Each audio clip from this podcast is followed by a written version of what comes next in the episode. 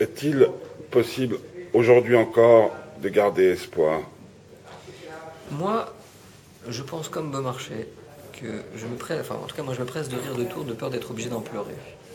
Et euh, moi je, pense que tant qu'il y, a, qu'il y, a, il y a de l'espoir, c'est une certitude, et que moi je pense oui, oui, c'est-à-dire qu'aujourd'hui je pense que s'il n'y a pas d'espoir, il vaut mieux crever tout de suite. Il faut, faut, jeter. Non, faut, faut, en finir avec la vie très très vite. Non, non, moi je pense qu'il y a vraiment de l'espoir. on était dans une telle situation, tout est tellement dramatique, tout ce qui se passe sur la société est tellement, tellement grave aujourd'hui euh, que je pense qu'on ne.